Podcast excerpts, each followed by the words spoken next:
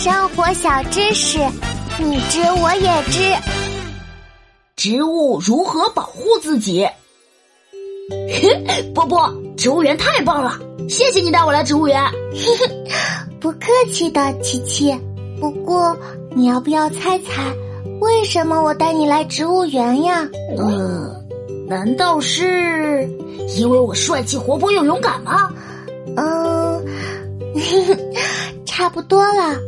其实是喜宝拜托我的，他说你需要好好学一学关于植物的知识啦。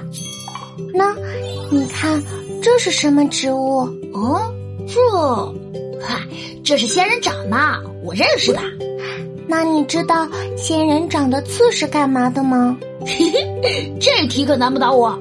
跟玫瑰花身上的刺一样，仙人掌的刺也可以阻挡想吃它的动物。哼，回答正确。仙人掌的刺和玫瑰的刺一样。都可以挡住敌人，用来保护自己。这种刺我都看腻了。哎，波波，植物还有没有其他保护自己的方法呀？嗯，真是个好问题。波比波比，接受知识声波。哦，原来植物有这么多保护自己的办法啊！比如呢？比如呢？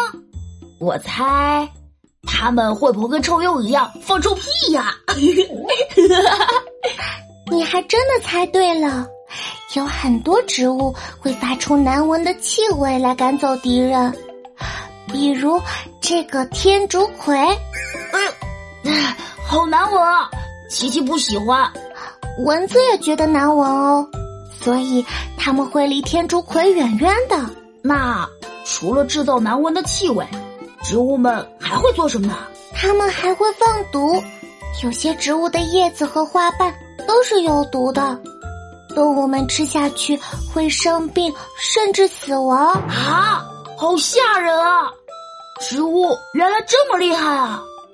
虽然不能动，但是它们也有各种办法保护自己呢。嗯，是呀，我们以后到野外不要随便摘花花草草了，我们要保护植物，热爱大自然哦。